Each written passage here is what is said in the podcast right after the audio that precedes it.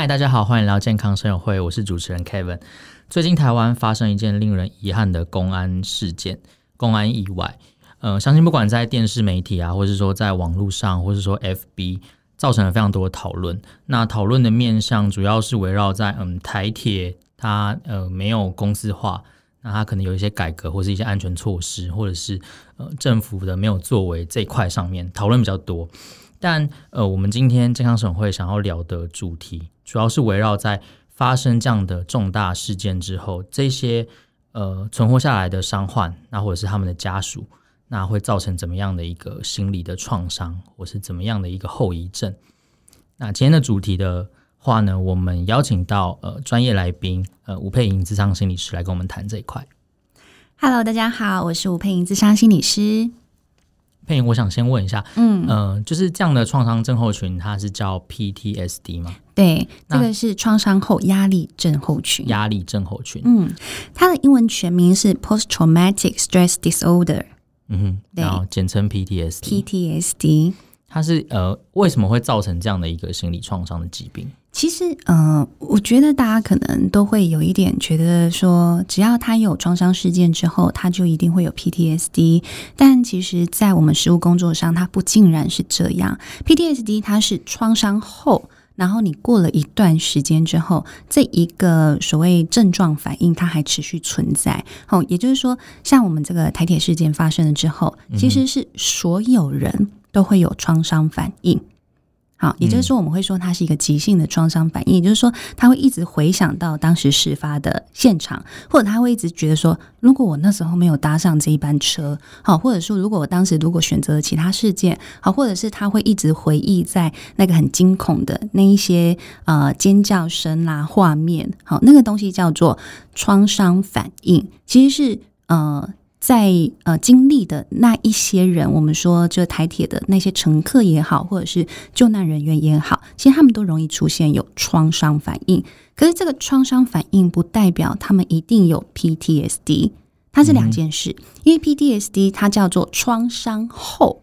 所以是创伤了之后的一段时间，它还持续有这样的症状反应的时候，我们才会说那是 PTSD 的现象。嗯，所以我可以理解成说，每个经历这样子嗯伤痛的人，他其实都会有创伤反应。嗯、对，他都会有创伤反应，但是他通常这个创伤反应可能在几个礼拜之内，他就会慢慢的淡掉。也就是说，他基本上不会影响到你的生活。可是到了 PDSD 的状态是，它已经严重影响到你的人际互动或你的生活的状态。所以你去想象，如果一个人经历了这个台铁事件，他可能过了三个月，甚至过了半年，他还是就是茧居在家中，他没有办法出门，因为他一出门就会想到我要搭大众交通运输，好恐怖，好恐怖，好恐怖。那他就已经被影响到，那我们就会说，这已经到 PTSD 的问题了。嗯哼，嗯，那所以怎么样的人会嗯容易有这样的 PTSD？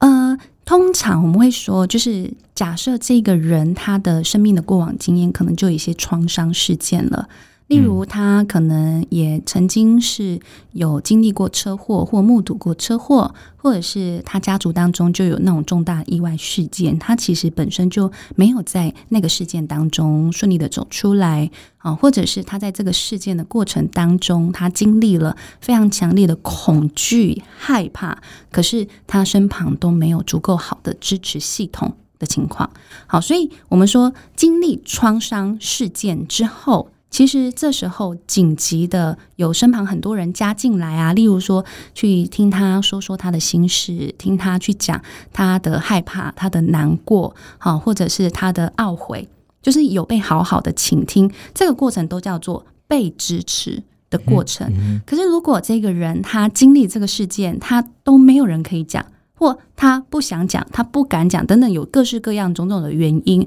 好，这种缺乏支持系统，基本上就是一个很高的危险因子。好，所以我们有时候反而会去评估的是，这个人他身旁、他身上、他自己本身或他的周遭有多少呃，让他有这种很高的危险性，然后会产生所谓 PTSD 的问题。嗯，所以照理来说，应该发生这样的呃创伤事件之后，嗯，这些生还的伤患，或者是说他们的家属，对、嗯，他们会就是呃救难队把他们救来之后，然后送到医院治疗之后，你们会再做心理的评估吗？就是这一群人，因为他们等于是他们已经遭受了这样的伤痛，他们就是最有可能会得到 PTSD 的人。嗯、对，他们基本上是 PTSD 的高危险群。嗯，我们不会说他现在就有 PTSD。嗯，好，但是这个时候我们就要很快的去进行我们所谓的心理上的急救或情绪上的急救。好，也就是说，这个时候我们就会有心理援助的一些方式，包括去干嘛呢？就是听他们说，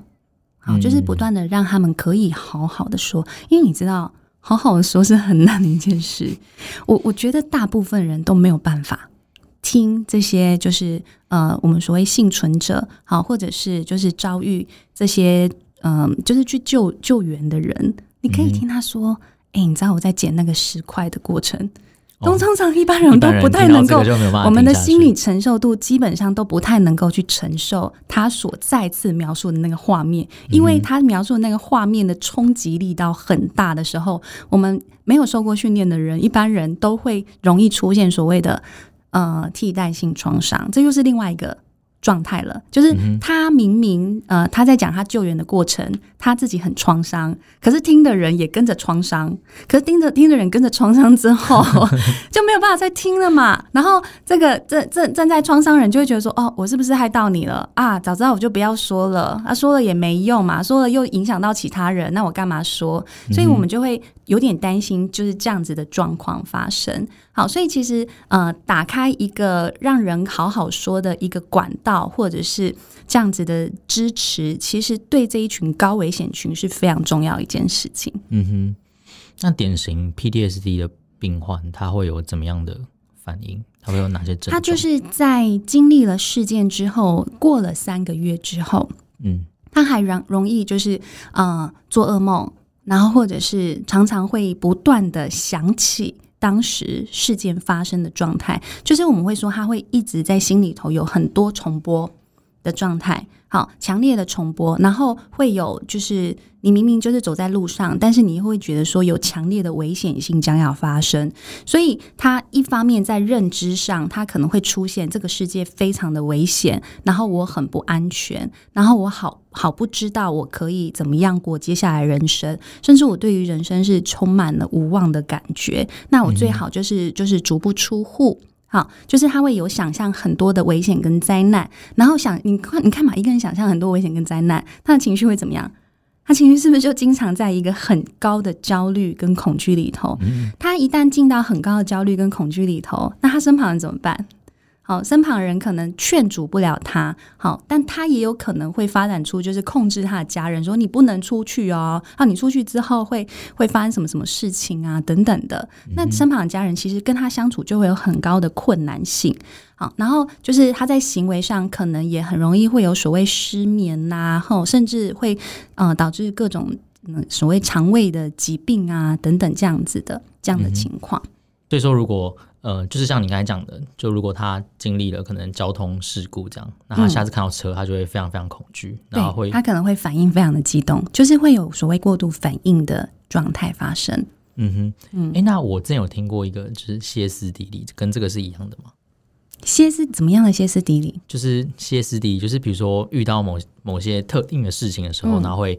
就是突然变得很不理性，然后很疯狂，这样。哦，对，就是这个是情绪过激 过激的一个反应。嗯，对，那他可能这个过激的反应会引发他的战或逃。哦，所以呃，应该这样说好了。我我觉得我们可以用一个方式去理解，就是其实我们一般的状态下，如果我们的情绪没有受到太大的影响啊，或者是我们在一个所谓的平常的生活里头，我们去想象自己的情绪状态，就像是呃有一扇窗子。好，我们会讲讲它是一个呃情绪的容纳之窗。也就是我们正常情况在那个窗子里头，我们都是啊、呃、可以正常运作的啦，包括我们可以解决问题，然后我们发生什么事情，我们通常也能够情绪调节。可是，一个经历创伤反应的人，他的窗户会变很小，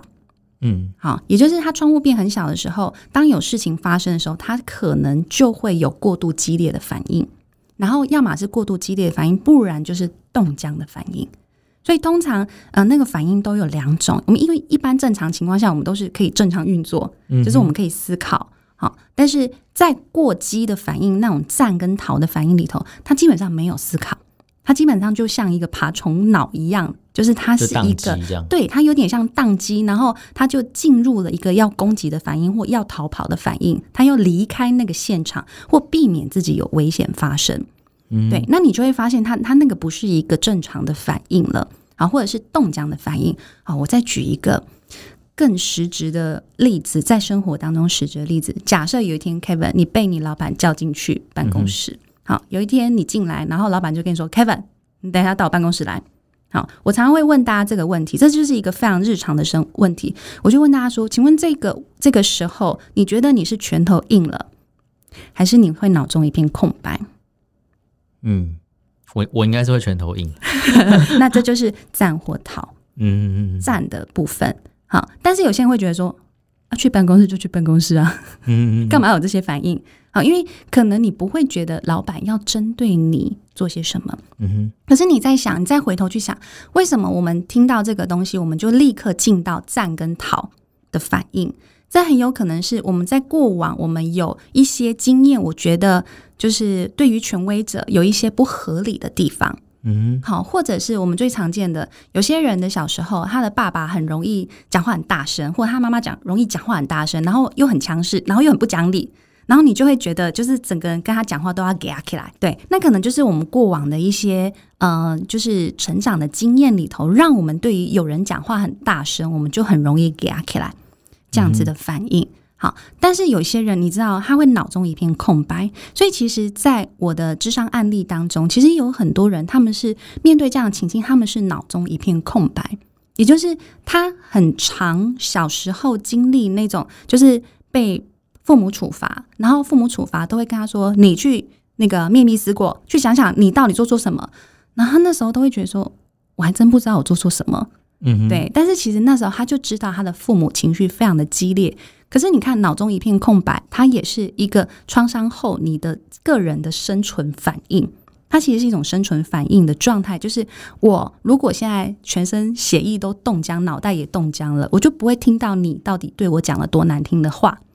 所以那些话，它是一个防卫机制。对，它其实是一个，我们可以说是它防卫也好，或生存也好，帮助他可以顺利度过那个难关的过程。嗯对，那你看藏卧桃也是啊，就是我如果比你就是讲话大声，我如果比你生气，你是不是就不会再欺负我了？你就不会，你就会停下你的那个呃凶神恶煞的动作。好，所以它其实都是我们所谓就是过往有一些创伤的反应，而让我们衍生出来一个生存机制。嗯，这样的呃患者啊，通常我们第一个阶段会怎么样去去发现这一群患者？通常都是呃像您。可能你有治疗过的 PTSD 病患，嗯、他是呃，比如说家人带他来，他自己有意识到，然后他自己来寻求协助。嗯，其实大部分会来找我的，都是他们自己有意识到，然后他们自己来找我。嗯，那我们说，其实我长期工作的患者，他们不是只有 PTSD，他们是 CPTSD，叫做复杂型创伤后压力压力反应压力症候群。嗯也就是他们是长期经历家暴，嗯哼，啊，或者长期经历了就是呃，就是有一点呃精神虐待的。就是这样子的环境，所以他们常常会呃有一种过度警觉，然后过度防卫的一些心理现象，然后甚至他们也很容易在人际互动当中去扭曲他人的行为，就是会觉得他人就是要攻击自己了，他人就是要讨厌自己了，那我要赶快有一些小心防范的动作，嗯、所以那个是复杂性创伤后压力的反应。对，他们其实就是这个是嗯，就是。我我我就要变成说，我要重新去帮助他们去治愈这个创伤之外，然后也要重新建构他们自我的稳定度。嗯嗯，就是被害妄想症，有点类似像这样。哎、欸，有被害妄想症这个有这个医学上的词吗？呃，其实医学上。被害妄想症，它其实是一个比较像是我们说比较像是思觉失调症里头的其中一个环节。嗯哼，对。那我们其实基本上不太会这样子去称呼他们呢、啊，因为因为再来是我的工作领域里头，我也不太能够去做诊断这样的工作。哦、但是我就会让我的呃，就是案主们去知道说，其实他的他知觉到的世界，我都会讲的比较 比较 是就是呃，应该不是不是文言，我我会讲的比较去症状，因为很多人不喜欢觉得自己自己是不是生病了，虽然很多人很喜欢问我说，哎、欸，老师，我这样是不是忧郁症？我这样是不是 PTSD？对，等等的，但是我、嗯、因为我我的工作我不能做这件事情，所以我只能跟他们讲说，你在对人际的知觉里头有一点过度敏感 对，然后或者是过度反应这样子的情况，那是不是症状？是不是生病？其实那个是要交由精神科医师去做诊断的。所以他们来找你的时候，都是已经诊断完了吗？还是他们就他们可以不一定直接来找你？呃，他们其实通常也是可以直接来找我的，就是说他们，嗯、呃，可能我们还是会先谈过，先了解他的状况。但其实像有些人，他们我们就不能去处理啦。例如说，他真的是有你所谓的一直有被害的感觉的，然后被害到已经失去现实感的那个，我们就没有办法去处理了。嗯哼，那 PTSD 它的心理治疗，它会是怎么样的一个疗程？PTSD 的心理治疗基本上，呃，就会像是我刚刚讲的。嗯，最重要一件事情，先能够好好的听他们说，因为其实你知道创伤反应啊，创伤反应它最重要一件事情是，它要能够被好好的理解，好，被理解，他在那个过程当中，他遭受了多大的压力、惊吓跟恐惧。如果一个人呢、他在去谈他的那个创伤事件的那个过程当中，他觉得他在讲的时候，旁边有一个人能够好好的陪在他身边，去陪他再一次经历的时候，他就会从原本恐惧指数可能十分，慢慢觉得，诶，我因为感觉有支持，所以我在讲这件事情的时候，我好像已经没有这么害怕了。就是有队友的感觉吗？对，有有同盟的感觉，有支持的感觉。所以我其实一直强调，那个支持的系统其实很重要。有些人甚至不需要来找我们谈，他过一两个礼拜就好了。为什么？因为他身旁有一群很理解他的朋友，他身旁有人一直就是，不论是对他嘘寒问暖也好，或者是他在发泄情绪的时候，或者是他在爆哭的时候，或者是他在摔东西的时候，有人可以稳稳的在旁边。然后去理解他，说是他正在经历那一个情绪的风暴期。那他其实情绪情绪发泄过后，或者是释放过后，你就会发现他的状况就好很多，稳定很多。嗯，因为他有时候，你知道，有时候人在经历一个很大的恐惧的时候，他会转为愤怒，嗯，好，或者会转为各种暴躁的状态，或者是有些人就是转为就是很悲伤的哭泣。但是大部分人很难承受。这么剧烈的情绪张力，对。嗯、但是如果当他的家人或他的支持系统是给予他这样子的空间跟时间，允许他这么做的时候，他的状况就会好很多。所以，其实我们在做心理治疗的工作，有时候通常案主第一次来，我也很容易，我好几个案主其实都长这样，第一次来就是一直在哭，一直在哭，那个哭泣都没有停下来过，可第二次就好很多。像他第一次哭的时候，你有办法好好听他到底在讲什么吗？他还是可以讲，他有些人一边哭一边一直讲啊，对啊，眼泪都没有停过，但是就是一直听，就是一直好好的听他究竟他有多么的难过，他有多么的恐惧，然后就好好的听懂，然后去回应他。我知道那个感觉有多可怕，他他只要那个感觉被好好的懂之后，他其实就可以很有力量了。嗯，所以其实我们很多人都有一个对于这样创伤后事件的讨论有一个误解，是我们能不能尽量不要去引发他那个情绪，因为我们很害怕他在讲的时候对方会崩溃，我们很怕当事人会崩溃。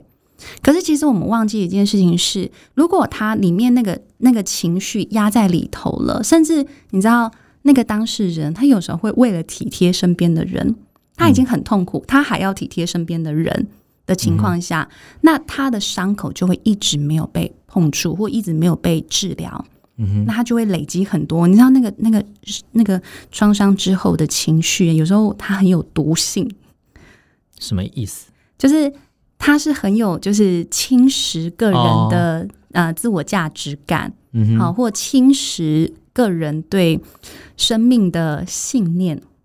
就他可能会觉得生命就是不再那么重要，对，他可能会觉得生命不再有意义感，嗯哼，因为很痛苦嘛。就是我经历这么，我我为什么我人生要经历这件事情？那我活着还有什么意义？他有时候会读成这个样子，嗯哼，对，所以让他能够去说出来，去释放了情绪之后，他突然间觉得，哦，对我好像又有继续活下去的动力。有时候是会有这样的状态。所以旁边有个队友可以帮他分担，有有让他有同盟感，有一个人对在旁边支持他很，很嗯是很重要的。对，就是好好听，然后好好的点头，嗯、甚至他在流泪的时候，你也感受到那个难过，你也流泪的情况。嗯、其实我觉得那都是很 OK 的，就是他有感受到你很真诚的愿意去呃陪伴他。嗯哼，嗯，这我想到另外一个例子，嗯，那可能不太一样了，就是。嗯。就是因为我很喜欢看恐怖片，或者是玩恐怖游戏，嗯、然后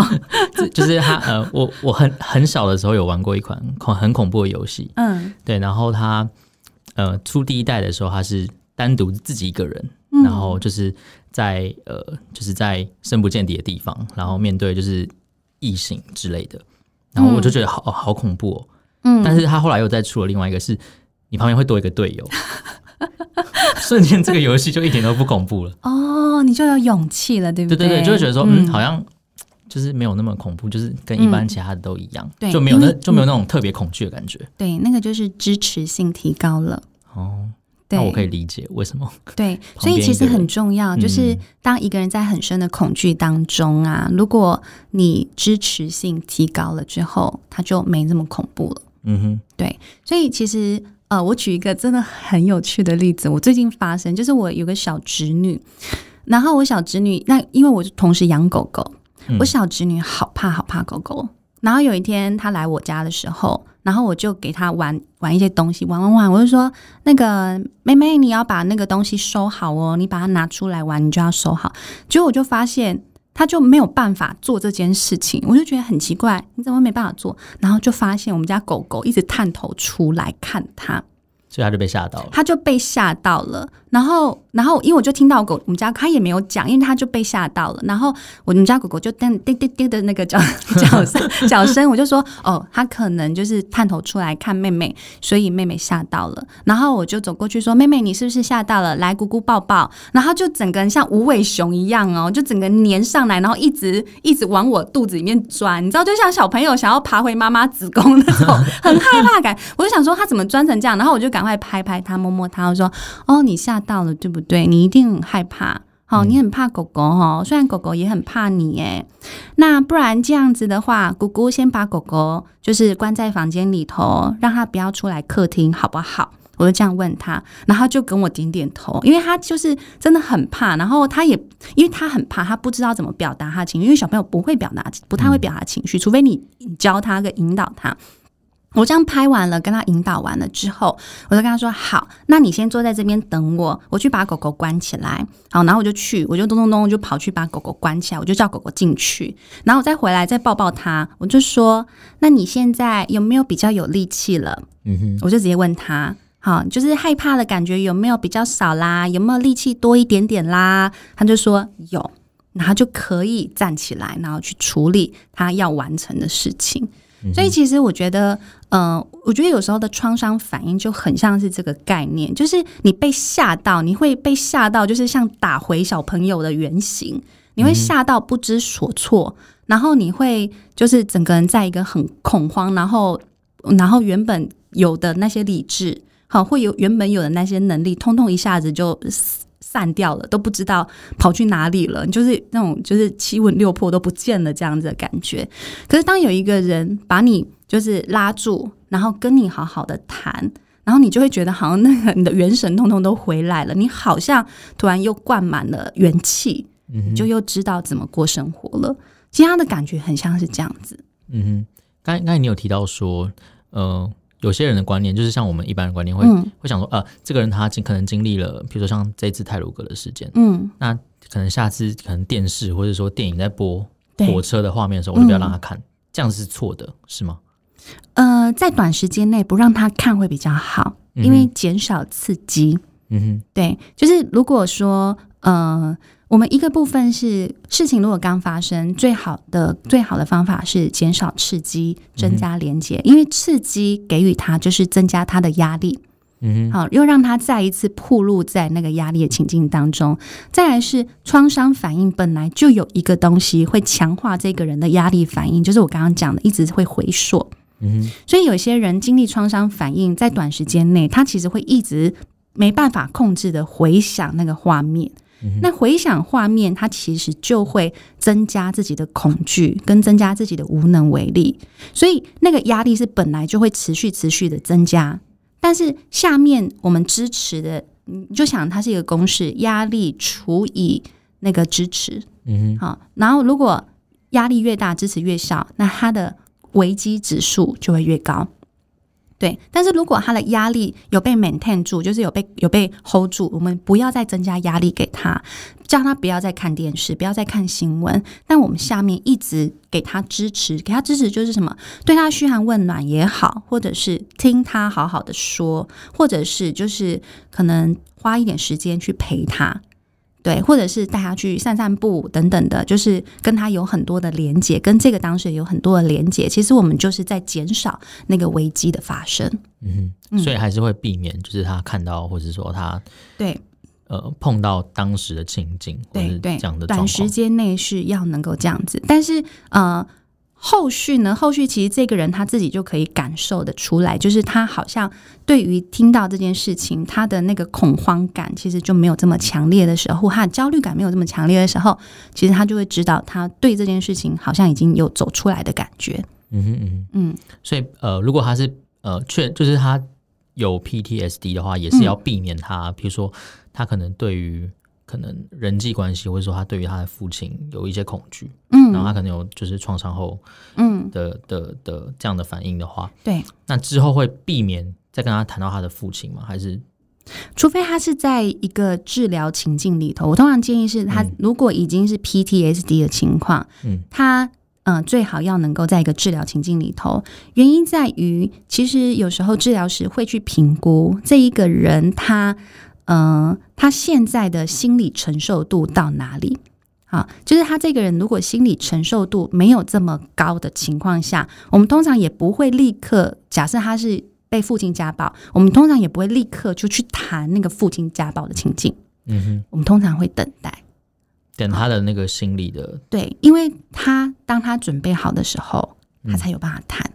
好、嗯，所以他可能会呃，通常真的是 PTSD 的情况，他。通常一开始进来，他不会立刻有能力去谈他最严重的创伤事件，他会是周围的事情先就是踏完一轮了，可能就讲说他最近跟老板谁谁谁吵架啦，他最近跟女朋友处的不开心啦，等等的，然后你慢慢慢慢才会谈回来核心。可是当他开始愿意去讲说，哦，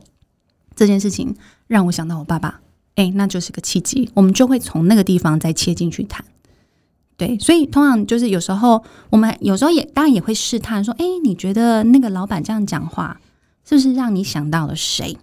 我们通常会这样子切进去谈嘛。可是他如果谈谈谈，他没有想要谈他爸爸，他就在他一定会他会在反应避开这样，对他一定会避开。嗯、对，那这个时候你就会知道他其实心理准备度还没有准备好，或者是他他自己感觉谈这件事情他的痛苦指数会太高，他没有办法承受，那我们就不会谈。嗯嗯，了解。那如果比如说像我身边的人，他可能有 PDSD 的话，嗯，我该要怎么样去，就是面对他，怎么样去帮助他？就是建议他看精神科好呢，还是说还要做呃，就是心理咨商，或者是说要怎么样的陪伴？其实我通常都会建议他，如果可以，他愿意的话，就是双管齐下。好，一个部分是寻找他信任的心理咨商师，一个部分去寻找就是可以提供他一个比较完整药物治疗计划的精神科医师。那这样子的情况，因为呃，治疗其实在药物的治疗上面，其实它可以在生理反应上可以帮助你达到一个平稳的状态。因为我们说 PTSD，它有时候可能会噩梦连连。好。嗯那如果他能够好好的睡好觉，其实他在生理反应上其实就会有足够的力量去帮助这个当事人面对这些事情。那那心理治疗最重要一件事情是帮助他一个部分做好情绪的宣泄，甚至一部分能够去帮助他在认知上、思考上，他可以慢慢的不会一直往很悲观或很负面的那个地方走。就是心理治疗的帮忙，其实是这个层次的。嗯。所以我会呃，比如说可能我的朋友或是家人他们有 PTSD 的话，嗯、就会建议他双管齐下。对，建议他双管齐下，他是那个治疗的疗效，应该就是说比较比较快，可以缩短疗效疗程这样子。嗯，嗯，那通常他会就是合并。有忧郁症或是其他的，有可能，有可能，但是这个是端看每一个人他的身心的状态。就像我刚刚说的，假设他过往其实就有一些创伤经验嘛，或过往他嗯、呃，可能就遭遇过，可能就是家人突然过世。那他又发生了这样的创伤事件，他就会有那种连带加成的很多的情绪反应，然后一他他如果个人又没有办法承受的时候，他可能就会爆发其他的这些那个情绪上面的疾病。嗯哼，嗯、呃，佩颖刚有讲到有一个是替代性创伤，对。对，那它这个又是什么？跟跟这个有什么差别？跟 PTSD 有什么差别？其实替代性创伤啊，就是容易好发在就是同理能力很高的一群人哦，就是我们常会说，就是呃，非常的悲天悯人的人哦，嗯、也就是你知道有一些人呐、啊，他们看电影的时候啊，大家都没哭，他就哭得稀里哗啦，这一种人，好、哦，他因为为什么他很容易入角？嗯，好，他很容易去想象，如果自己就是那个角色，他会发生什么事。那呃，容易容易有替代性创伤的人，就是他其实本身就是可能非常善良，然后非常跟人的感受是没有边界的，也就是他很容易就站到别人的角度去感受他正在发生的事情。嗯。所以，当有一个人在讲他的创伤的故事的时候，那你如果跟跟这个人好像，你知道，我们听一个人讲话，你会听听听到很入神，你就会感觉你跟他好像融为一体，重叠了。对，你会感觉你你好像跟他重叠，跟他灵魂好像重叠在一起的感觉的时候，你就会完完全全经历这一个人他身上正在经历的事情。嗯哼，那你就很容易有所谓替代性创伤。然后像我自己，我在我在研究所的时候，我就有经历过替代性创伤的反应。研究所的时候，对，因为那时候还很嫩，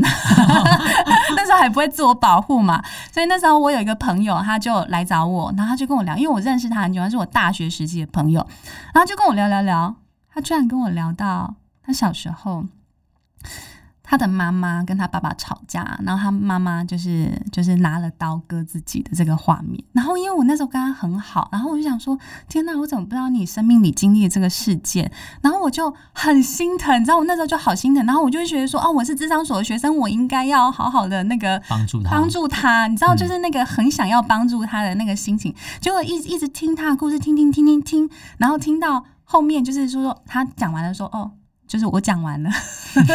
对，然后我就突然有一种觉得很重的一个失落感，而且很重的一个空虚感跟害怕的感觉，嗯哼，对，然后我就觉得我完完全全可以体会当时那个小女生。好，因为他那时候还说他才小三，然后他妈妈就是跟爸爸吵得很严重，然后他妈妈还跑到他房间来问他说：“你要跟爸爸还是要跟妈妈？”然后就是手上还有那个刀痕，然后他还还说自己笨笨傻傻就去拿一个 OK 绷，然后想要贴他的那个手，哦、然后。可是你知道我我我是在旁边，我听到这个故事，我就会完全可以体会那个小女生正在经历的那个过程，然后我就觉得天哪！如果是我，应该就吓坏了吧，就是吓到一直这边哭啊，干嘛的？嗯、对。但因为我我是我们两个现在已经是成年人，我们在谈这件事情，可是因为我太黏黏黏在他身上了，我那个整个身心灵的感受都黏在这个人身上。就会完全体会他发生的事情，然后到后面我就还就是一直去找别人 去聊，就聊这件事情。对，因为我自己就变得我也有创伤反应，嗯、就是我会一直想，一直想那一个他跟我陈述的画面，然后我一直心里有一种很慌，然后又很空的感觉，所以我其实就某种程度就也跟他一样经历了，所所以他其实已经过了十几二十年，他已经没事了，但是我却。我却好像新的、重新的经历一次他那个小朋友的那个害怕的反应一样。嗯哼，嗯，所以他通常是出现在比较善良的人。因为我刚才听起来就是这样的人，就是真的是非常非常善良，比较善良也好，或太想要帮助别人。嗯哼，对，然后或者是太容易感同身受的人。那这跟就是你跟你那个朋友很熟，嗯，这个也，也有可能，这也是一个关系嘛？因为你可能你就知道他的，对，可能他的。成长的经历，或者说他可能会有的样貌，你就会去想象这样子。对对，你就会就是帮他两肋插刀这样子，就拔刀相助，很想要去帮他处理事情。对，有时候会发生这样的情况。所以想象力也很重要，你想象力要很好，才有办法还原那个。对，有时候同理心很强的人，其实想象力通常也不错。嗯哼，对，就是你去想象他正在发生的事情，然后就你就慢慢好像你这个人身影跟这个人身影叠在一起 这样的状态。没有，我我刚才脑中闪过，我又想讲那个汉尼拔，但我觉得那个不是一个，因为我们刚才其实刚才在聊的时候，我们有聊到，就是我有看那个汉尼拔那部《Hannibal》，对我是有看影集，就是他后来有出影集啊，哦、影集版，然后就是他非常的非常的 dramatic，然后有非常多精神，但是对，呃，就是。像是精神疾病这样的东西，但是他都把它演的很夸张，然后很戏剧化这样子。对，他把那个画面演的很美，对吗？对，他们的美术制作好厉害，我很想评论一下。哦，所以你有看？我有看呐，啊，Hannibal 他全部的集数我都有看呐，啊，都会我都会觉得说真的是夸张到一个极致哎。对，他就把它描绘的很美，然后我都会有点担心说，哎，会不会有人看到之后起了模仿反应，然后我就会有点小担心这样。哦，好，应该应该不至于吧？我还是相信人性本善。对，反正他里面的主角他也是一个这样的人，就是他能够站在别人的角度去思考。嗯嗯，对，然后他就自己就是没，对，就是他是一个呃，就是反社会性的的状态啦，就是、嗯、呃，一般的情况下。他其实呢，他有同理的能力，他同理能力是非常高的。嗯。可是有一件事情最令人觉得恐怖的是，他没有罪恶感。嗯，就是反社会人格的人，其实他最最令人担心的是，他做了这些伤害别人的事情，他没有任何罪恶感。因为罪恶感是养成一个人正义感最重要的来源，就是你知道你不能去伤害或破坏别人的东西。嗯哼。对，所以他其实可以同理受害者的感受，他完全可以同理，但他不会有任何罪恶感。他对于他做的任何事情，他吃的任何东西都没有罪恶感。哦，好可怕！对，差别在这里，其实差别差别在有没有罪恶感。嗯哼，对，罪恶感是成为人性，就是让你有人性最重要的一个情绪。嗯，所以他呃。这样是不是有点离题？但我还 好想继续聊这个话题。因为罪恶感这个东西，它是跟呃，你可能从小的人格养成，或者说它跟一些社会价值有关吗？对啊，我们常说就是谁喊逃班补，短喊逃看骨。为什么？嗯、就是你逃班补的时候，你没有被教育，或你没有被处罚，你也没有被导正。因为当你被教育跟导正的过程当中，你会知道你这个行为是错误的，因而你会有罪恶感。嗯哼，所以你有健康的罪恶感，是引发一个人不会犯罪，跟同理别人，跟跟同理别人的感受最重要的一个来源。但他没有这个东西的时候，他后续就会越做越多，然后越来越以自己的需求为出发点。因为你看 Hannibal，他也是以自己的需求为出发点嘛。我现在就想吃人肉。嗯哼。对，然后我不会在意这些被我杀害的人，他跟周遭的人，他们有什么感觉？但是我很知道他们有什么感觉。但是他没有 care，他我不 care，我不 care 的原因是我没有罪恶感。嗯嗯，好，有有有点。我们应该要来一个那个戏，从从戏剧对，从谈心理学，可能会有会有很多人，嗯、会有很多人有兴趣。嗯，对，其实其实泰鲁格上发生的事情啊，算是呃。我想台湾没有人愿意乐见啊。对，就算是那个工地主任，他可能也不会想要这样的事情发生。嗯，但是呃，在发生这样的重大的伤害的同时啊，其实也很容易造成心理上或是精神上的问题出现。嗯、像刚才讲的，不只是当事人，你可能在旁边看这些家属或是伤患的故事，你可能就有可能会有就是替代性的创伤出现。嗯，那如果呃发生 PTSD 的话，如果你有仔细听我们前面在讲什么的话，是你就知道大概会发生哪些的现象。那如果真的有发生这样的现象的话，刚才佩也有建议，嗯，可能需要找呃你信任的心理师，还有可能要同时有精神科医师的协助。对，所以简单说就是，呃，不论你有没有到 PTSD，嗯，只要你有创伤的反应，或者是你因为这件事情有有心慌慌的感觉，好，只要是这样的感觉，你就记得两个步骤。第一个减少刺激，第二个增加支持。